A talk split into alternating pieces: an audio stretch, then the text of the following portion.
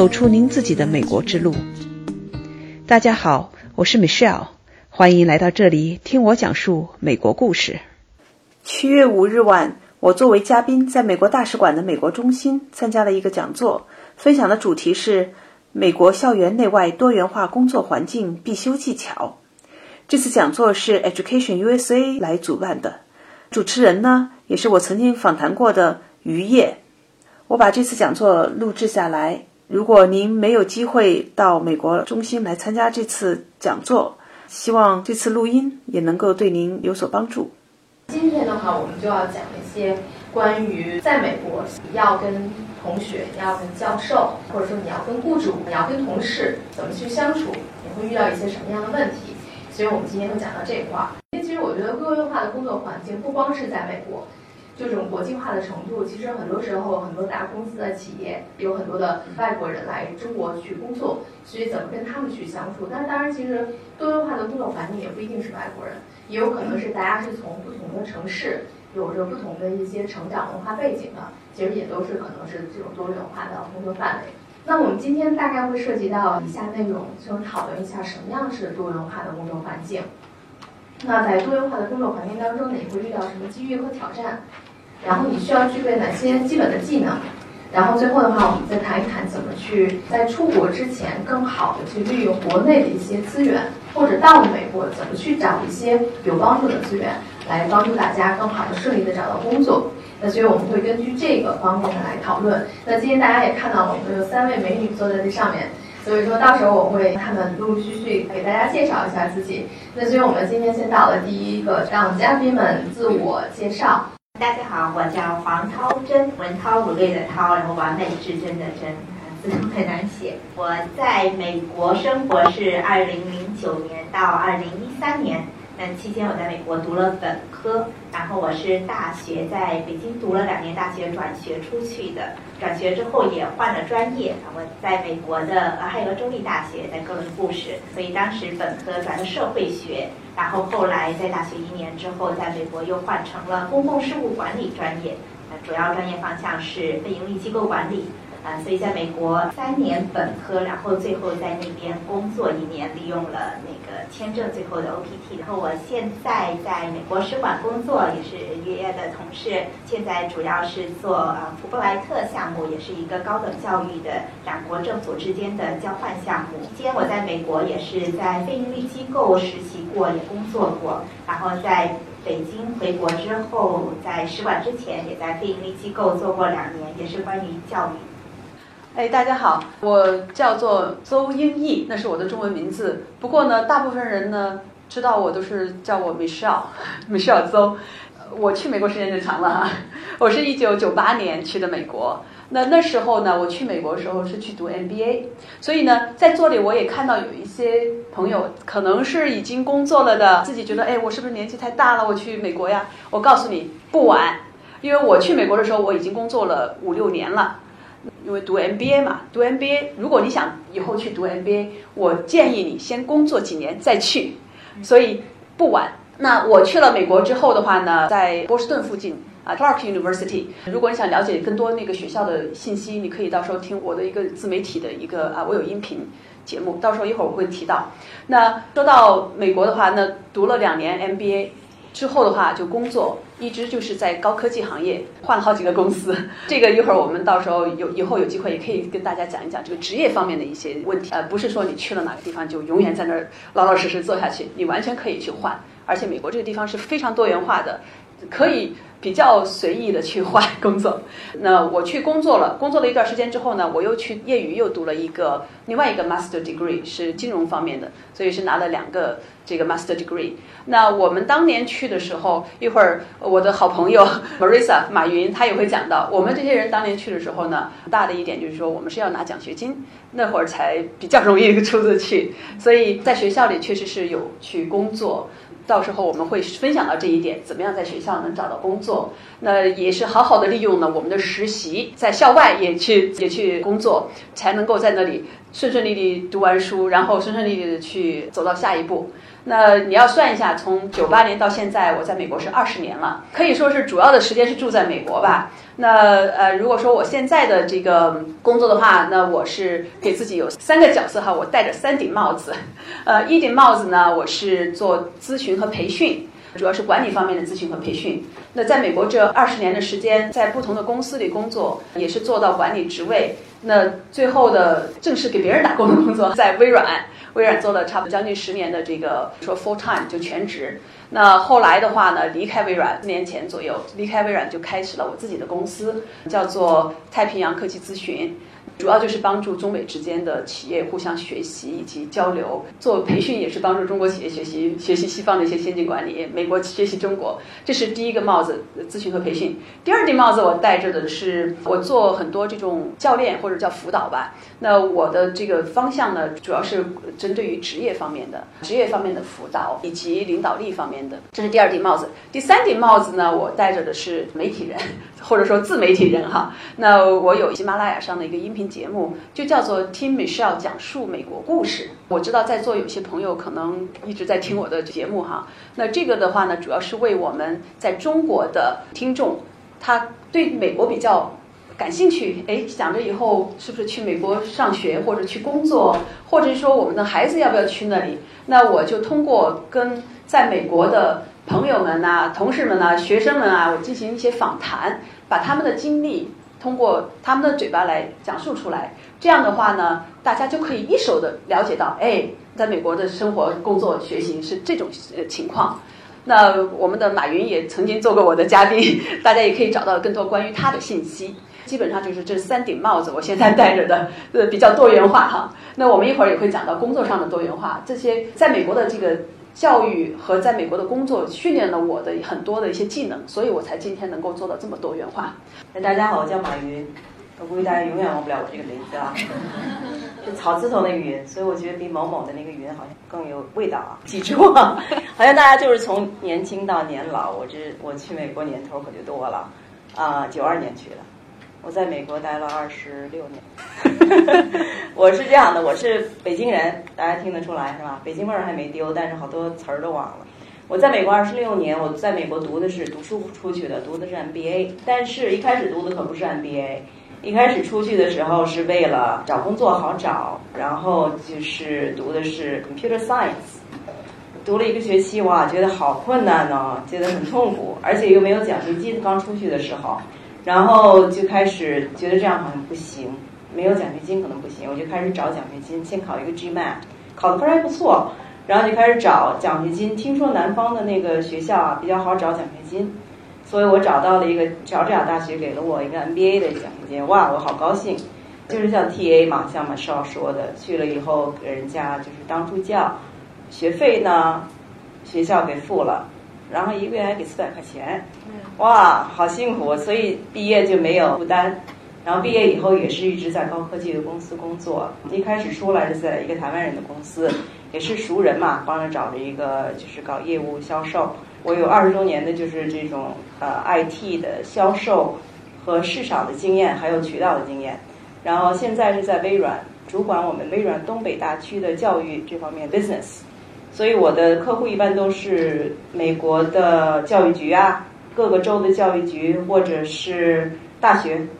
所以今天愿意跟大家多分享一下，就是说美国对学生的要求的这个 standard 标准，中学、大学这些标准。通过三位嘉宾的介绍，其实大家已经看到有转学出去的，有出去读研究生的。像马云的话，刚一开始出去，还意识到。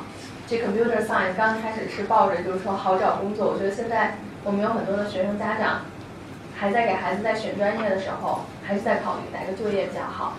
其实大家可以看到，就发现到了那儿之后，如果你就是说学一个你真的是很痛恨的专业的话，毕业之后其实找工作也真的是很困难，或者说你即使找到了工作之后的话，做下去也会很难受。所以马云的话，可能很果断的去换了专业。其实大家的话经历的话，也能听到，就是说刚一开始。进到某一个公司，可能不是最终的一个公司，或者说最理想的一个工作环境。然后慢慢的话，大家也不断的在根据自己的状况去找更合适的。所以呢，我们今天的话，其实接下来我们讨论的很快就会涉及到这个问题：到底什么是一个多元化的工作环境？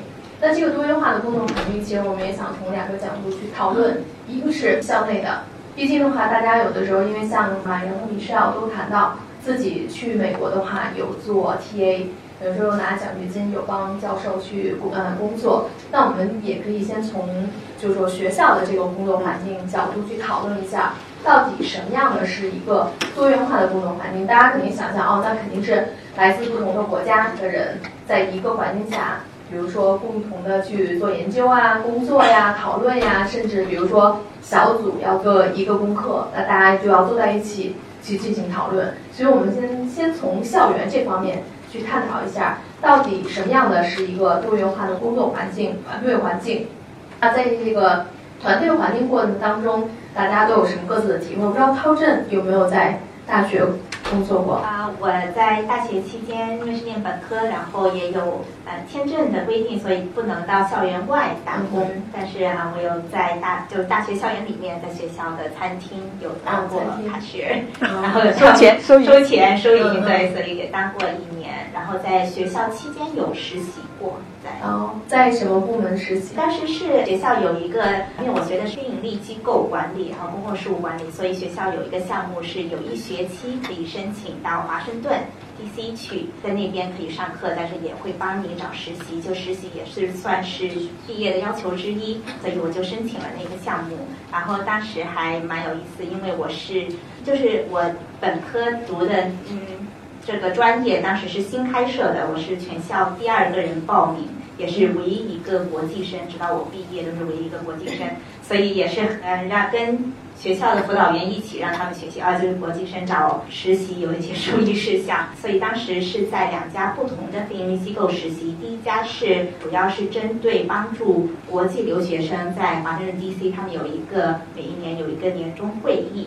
然后第二家也是啊，主要着重于非盈利机构的活动策划，两个都是在 DC。OK，像 TA 的话，还有涛振这个工作，我比较好奇，大家是通过什么渠道找到的？然后在这个工作过程当中有什么感受？我的工作主要是通过学校的辅导员，然后还有就是学校的校友。呃，所以就是我觉得大家进去之后就要自己非常主动，尤其是当时我是一个本科生，刚去这个新的专业，也没有认识那么多的人，所以就是大部分依赖了学校的 network，但是也是自己有很主动的联系学校的有一些校友，尤其是在我想工作领域的校友。OK，嗯，那你是要和马云呢？嗯，因为我是去读的是研究生嘛，那作为研究生的话，你申请的时候就是可以去找奖学金的。那这个奖学金里边，其中一部分就是这种工作，它不是说学校白给你钱，或者说把你学费就全免了，我们是需要通过工作来得到这个奖学金哈，然后来帮助你来 offset，就是来抵消你的一些费用。所以像我当时的情况就是，我在申请学校的时候，我就去申请奖学金。而且很多年以前没有奖学金，也出国签证也比较困难一些，所以呢，我就在拿到的，就是申请了很多学校了。那多多少少，如果是一分钱没给我的，我就不去了。那么我会比较看看哪个学校给我的奖学金比较合适。那么而且会看一下他的这个学费和生活的费用是多少。那么找到一个我觉得还比较合适的地方，这是一点。第二点的话，当然我也要看。哎，那个地方哈，可能觉得也是跟大家稍微分享一下。你选学校的时候，你也要看那个地域，那个地方，这个学校在哪个地方，因为这样也对你后面找实习、找找工作有帮助。如果你在的一个地方，它经济比较发达，工作机会比较多，那么你以后找校外的一些工作就很容易。但是你如果在一个地方很偏僻，那你要找校外的工作，至少你在周围就比较难，对吧？所以呢，这是另外一个当时考虑的一个方向。呃，那从我的角度来讲，那我做过 TA，也做过 RA，那这个有区别。TA 的话是你去帮助教课的，呃，马云你当时没少教课是吧？那 RA 的话呢，就是 Research Assistant，那你是帮助你的教授做一些研究的。所以这两个还是有一定区别。但是至少作为研究生的话，这些都是很常见的、经常有的工作。我当时的一个经验就是在。申请的时候就去拿到了，呃，听说有一些人到了学校之后去申请，也是有这种可能性的。我是这样，就是我当时的 TA 是给一个 business dean，dean of business school，然后看干着干着不太开心，有一些小的 politics，然后后来我就再找别的。我当时觉得，哎呀，这干的不开心呢，我要再找一个。后来我找的一个 computer science，一个这也是跟我从那时候开始怎么会跟 computer 有关系，也是找了一个 computer 一个 professor，非常非常好，一个 doctor Hopkins，非常热情的一个一个 professor。然后呢，跟他去说，又去重新申请那个第二学期又换 professor。然后，所以你就是像他们刚才说的，一定要主动嘛，就是不要说自己不要 settle，觉得啊自己干的不开心，觉得这个地方不好，不要就认命这样子哈，要自己去比较 open 一下，要自己跟其他的 professor 去找机会，再接着换，这样干的开心，你干的才好，对不对？后来我还是换了，换到这个另外一个 professor 下面，跟他一块儿在这 computer lab 里面教课。当时我也不会 computer，但是跟着 professor 学嘛，因为你把这个 professor 说服了以后，他会教你，你就会跟他一起，那挺好。怎么说服 professor 给你这份工作，然后你又不是特别熟悉的？多少年前了，我就是让相信我这个人肯定会负责。然后肯定会帮他，我就跟他说我 work hard。反正那个时候也是因为不改也没有办法嘛，不因为在这边干不下去了，然后收学费还是要付，所以就活出去了那种感觉，就 就卖自己嘛，就说我是怎么怎么一个人，我是一个非常那个负责的人，我会这个我会那个，我有这个 capability，那英文也挺不错的，主要是就把老头儿给说服了。当时我跟你说，大家都要有灵活性的，你一定要去会说服这个教授。对，所以我就是提一点，就是大家要不时为自己创造机会，找机会，对吧？然后要比较灵活一点。比如说这个灵活度，很多时候其实都是要靠自己去问，才能问出一个机会。有的时候像我们这像涛振说，其实你不知道这个办公室有没有这个工作，但是你要去问，你要去了解，你可以主动的去介绍你自己。所以我觉得这个的话，在美国就是非常不一样，很多时候都是因为你张嘴去问了。你才有这个机会。那刚才我们也说了，就是说，在美国的话，其实因为你从校园找工作，你可能投了。那当时有没有经历过一些面试？校园里的工作，如果是那种小时工，好，面试就基本很简单，因为就是很简单的基本工种，所以主要看你的时间灵活，嗯，英文的程度，然后一般都可以被录取。然后那个实习的面试，因为当时我申请的时候，我人还在俄亥俄州，然后实习是在 DC，所以是电话面试。然后当时也有准备，大概就是有。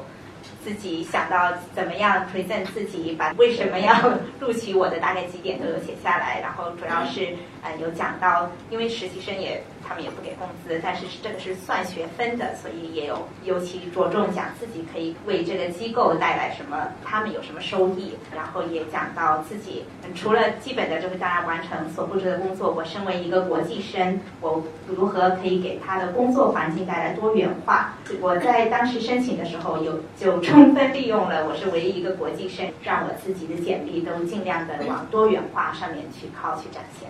嗯，其实，在校园的话，大家会发觉，基本上工作的话，就除了你申研究生的时候，RATA 这种基本上就是要在你申请前就已经要投这个简历的，你就要去申请的。那基本上校园的工作的话，基本上也可以跟大家简单介绍一下。一种的话，像涛真说的，在餐厅，还有就是图书馆，还有就是健身房。那当然还有一些，比如说一些办公室，尤其是国际学生办公室。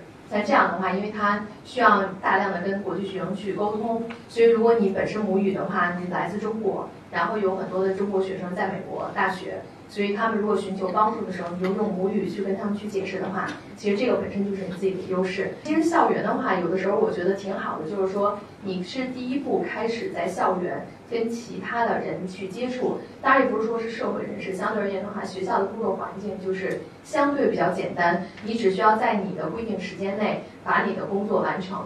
很多时候你不会的时候，你可以去问，基本上你还是可以是一边学习，然后一边去工作。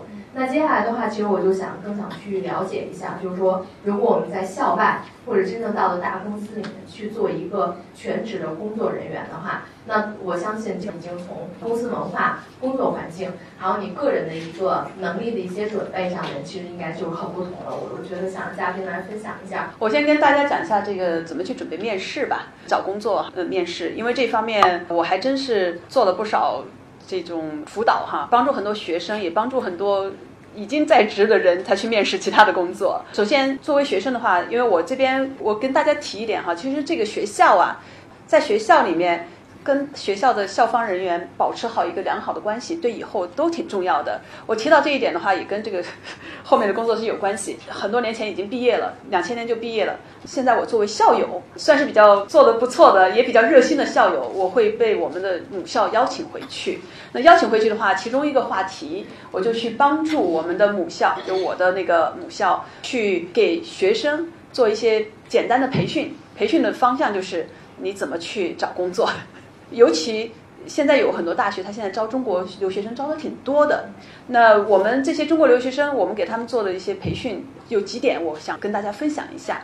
呃，第一点就是说，你准备去找工作的时候，你先要自己想清楚。就像刚才涛振也说过了，你跟别人不同之处是什么？为什么人家要 hire 你，对吧？为什么要请你而不请其他的人？所以这个的话，自己要先想清楚。如果说用一个较时髦一点的名词，就是说你自己的品牌是什么，你个人的品牌是什么？这样的话，你能够比较清楚的描述出自己我是一个什么样的人。这一点是自己先要做的一个 homework，一要做的工作。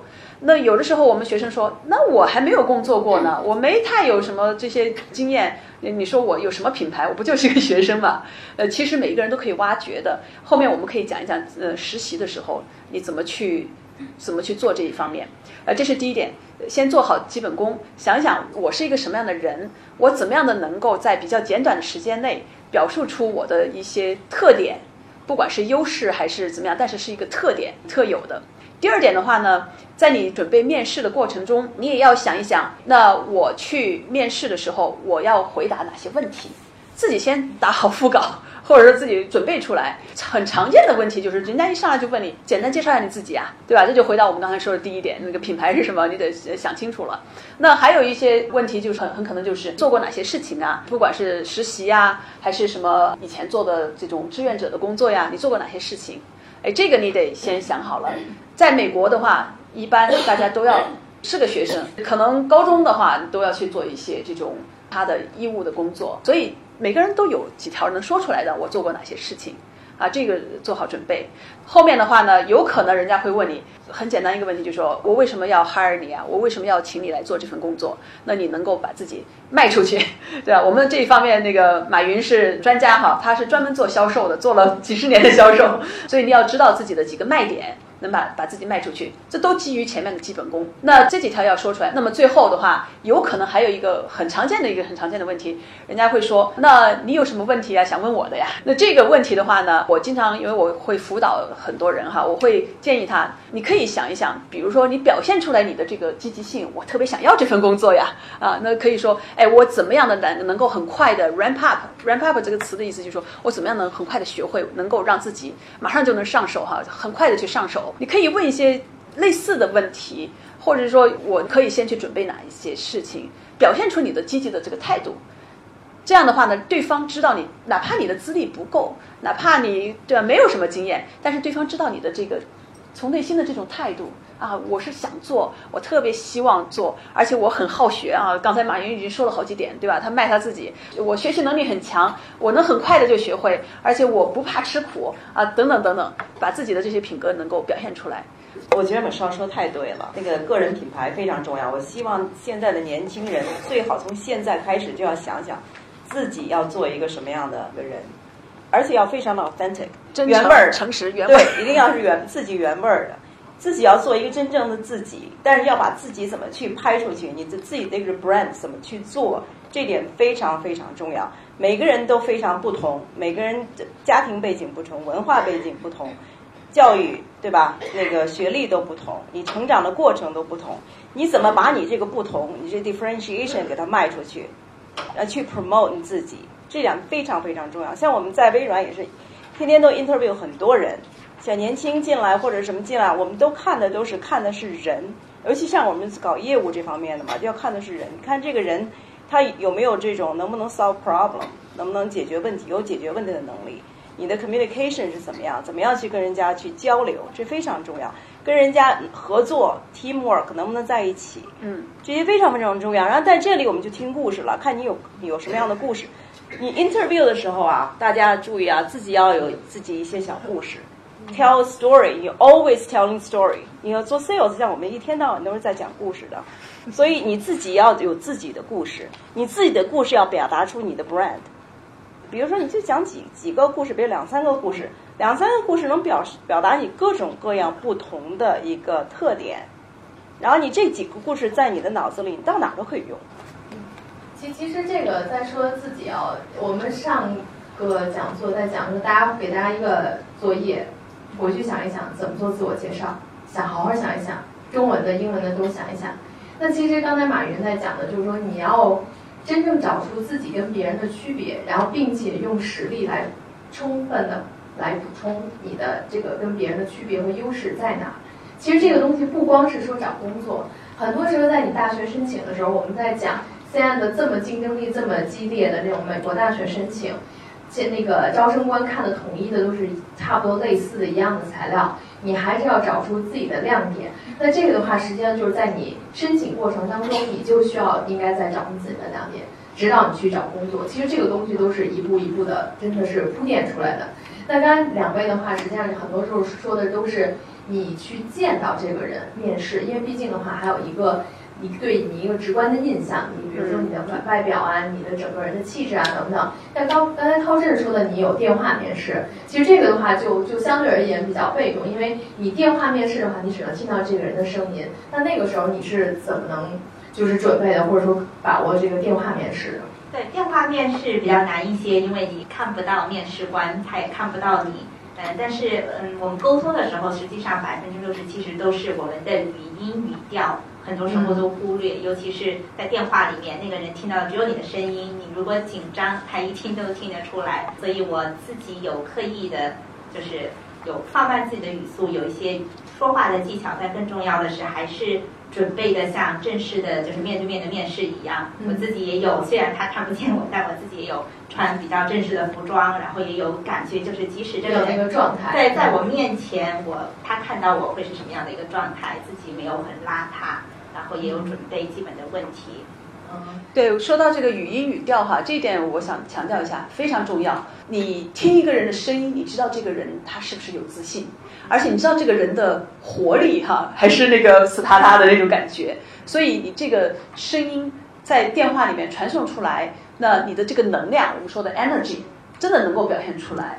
因为我我现在做很多这种辅导啊，很很多业务吧，我都是在电话上进行或者 Skype 哈，我们这上面进行。这个我觉得，如果说大家有机会的话，真的好好去练习一下，哎，它真的是能反映出来你这个人的内在。我觉得大家可以录一下，我可以分享，就是说，其实在美国能到面试那个环节，已经算第二步成功。其实第一步成功，很多时候就是企业会先给你打电话，先大概了解一下。是不是这么回事儿？这人感觉怎么样？哦，听着还行，我再让你去面试。对，我记得那个时候就是说我那个时候在投工作的时候，我最多的就是真的是先是电话面试。大家会出去发觉，就是说如果你毕业之前要开始找工作，其实如果你有电话面试，哪怕你失败了，那也真是一个很好的一个练习。你只有在通过电话面试之后，才可以顺利走到下一步。如果电话面试都没有练好，那大家肯定不用再考虑，就是说他跟你面对面的去面试。有一个小技巧，就是可以放一个小镜子，不然有时候在电话上自己不太注重自己的表情，很容易就自己被自己的表情带走了，可能很紧张，或者有可能分神，所以有镜子会帮助自己。大家面试的时候，不要以为就是你去面试，人家问你问题，你答一个问题，嗯，这样是最不好的。我觉得你要去面试的时候，你要 always take control，你要控制住你这个面试官。我觉得你要主动一些。因为你去应试的时候，其实像我也 interview 很多人，有的时候我自己想出来问题了，因为看这个人也不说话，我也懒得理他，你知道吗？但是你作为被 interview 的这个人呢，你要自己把握。一开始就是就跟我讲你你这个这个工作你要怎么做，你对我们公司的你对人家公司的了解，你对这个职务的了解，嗯，你怎么样去你你的 business plan 是什么样子的，你怎么样去计划。你这样就把他给抓回来，你把这个主动权就掌握在你的手里了。这样的话，我作为一个官来讲，就是说，哇，这个人很有 leadership，他一下 take control。所以大家一定要从这方面想哦，真要去应聘这个职位，你就把自己当这个职位的这个这么一个职员，怎么去做工作，跟人家就讲哦。对，刚才马云说的一点非常重要哈，你去面试一个职位，要先做研究，先要去了解这个公司，就是尽量多的了解一些情况。这样的话呢，面试官他觉得，哎，你还真是很上心，你真的想要这个工作。而且我觉得，其实就是面试的话，就是我个人的经验，比如说我那个时候在开始找工作之前，我已经提前至少就是半年，我已经开始做所有的 research。比如说，如果我刚一开始就想的是进银行，那银行的话，大概什么我的学的专业，什么样的职位比较我我适合我可以做的，那我就会把我大概的可能在美国会找到的这些嗯职位的名称，大概我要熟悉一下。然后我再去了解，就是说他们放出来的职职位具体的一些什么工作内容要求等等，就这些东西你自己都是要做笔记的，然后把所有你可能不断的就是参与到面试被问到的问题，不断完善总结。我觉得这个是非常重要。不要不要被动，一定要主动。对，这里我想给大家一个小窍门哈，不管你上大几。这或者是怎么样？你或者在学校里要选专业了，那怎么去帮助自己确定？哎，我到底想学什么？那这其中一个小窍门就是说，你去这时候就开始找，看看社会上有什么样的工作，有哪些职位，然后你读他的 job description，就是他的这个工作的介绍。你读的过程中，你大概就会得到一些概念。哎，这份工作是干什么事情的？而不是说自己先去找份工作，然后去了之后又觉得不喜欢，或者说我的专业学错了。所以早一点就开始来看一看，哎，社会上都有什么样的工作？那他怎么去描述这些工作的？而且做做这些工作都有什么样的一些这个需求，就要求吧？呃，从这个角度上，它是一个比较曲线的一个方式，帮助你去了解你可能以后。喜欢什么和不喜欢什么，比较早的帮助自己去了解。那当然，另外还有一个很好的办法，我们一会儿也会都谈到，就是做实习。实习是一个非常好的，让你去不断的尝试不同的工作、不同的方向，然后呢，比较早一点的去知道这个东西是不是你想做一辈子的这个事业。啊，如果不是的话，早点换专业，早一点的去换工作。这个我们见过的，因为我我现在做很多这种辅导哈，我做了光微软内部的员工，还有微软的经理人，我已经做了能够有五六百人，真的是见到了各种各样走过的弯路也特别多。那其实有很多很好的窍门，可以比较早的帮助自己发现自己的兴趣爱好，找到一个自己真的是 passionate about，就是有热情的、愿意去做的工作。其实我可以分享我闺女怎么那个申请大学。我女儿九月份上大学了，就是从前两年一直就是帮助她，帮她找她自己的这个 passion，就是上大学学什么专业。她从小就喜欢当老师，就是非要当老师。然后上高中上很多实践课，也是看孩子那种的，就是想要往当老师。后来我就说，当老师我当然支持你，但是你从小到大在美国上十二年的学校，都是跟老师在接触。所以你就是觉得老师可能是非常伟大的那个职位，然后我说你要想挣大钱，当 sales 啊，我就跟他开玩笑。后来那个，后来我女儿就说：“哎呀，太 boring，一天到晚在电话上。”她说不喜欢 boring。后来我说 OK，那他可能就不喜欢做这方面，他没有什么概念。后来我就帮他挖掘他的兴趣。我女儿一天到晚就在网上 social media 什么这个地方那个地方，一天到晚就搞这些东西，媒体看。后来他对这方面就特别感兴趣，我就开始跟他聊，就是我就觉得，他也到中国来嘛，让他观察中国的媒体跟美国的媒体，问他有一些什么区别啊？哎，他说的都挺好的，挺会说的，然后就让他和一些在媒体上这些专家呀，去跟他们去去交流，然后他慢慢知道，哦，原来这还可以挣钱的啊，这是一个很好的职位，我我可以做这个，这个蛮有意思的。后来他就转变了。后来我们还做了一个小小的一个很有趣的一个练习，我就说你把眼睛闭上，然后我就给他描述，我说你眼睛闭上哈，然后你是穿着很正规，在教室里头，天天照顾孩子，你要把他带出去，就给他描述当老师的这个感觉。然后我说你再闭上眼睛，想一想，你早上起来穿着漂亮的裙子，去公司，大家就 share idea，然后一会儿来个 Starbucks coffee，然后或者出去吃个中餐。然后晚上去喝杯酒，天天就问他这个，让他去 imagine，让他去想象。后来他还是觉得，哎，我还是喜欢这种比较灵活的哈，比较有社交的这种，跟大家在一起这种比较 creative 这种 job。结果他现在去的是一个大在 New Jersey 一个 Rutgers 去学这个 communication，communication，然后 focus 在那个 social media 上面。所以我觉得你就要帮孩子去引导他的这方面的 passion。刚才那个马云提到这个方法，其实有一个专有名叫做 visionary board，Yeah，呀，就是你通过你的想象，想象出你的以后的这个 vision 啊，你的这个愿景啊，或者是想象出来越清晰越好。这样的话呢，它能帮助你，你想象的这个东西就是你想以后你成为的一个人，然后你再开始想一些细节。那这样它就会 motivate 你，就是说，就是让你内心产生的动力。我想变成那样的人。那么，当你脑子里，对吧？说我们不是说嘛，你有一个伟大的理想，你才能变成那样的人。如果你没有一个清楚的、很大的一个想法的话，那你只是看到眼前的这个的话，那也就只能做这样的人。所以那是用的这种方法，大家都可以去尝试一下。其实我觉得最主要是家长要配合自己的孩子，看自己孩子兴趣什么，不要告诉他们你要做什么。嗯嗯。你要给他看他的兴趣，然后往他那边引导，多问问题，让孩子自己去，好像是自己发现，其实你是引导的。如果哎他在这方面玩的挺好，挺喜欢的，你就慢慢往那边引导嘛。这次讲座一共一个多小时，那您现在听到的只是上半部分，期待与您下期再见。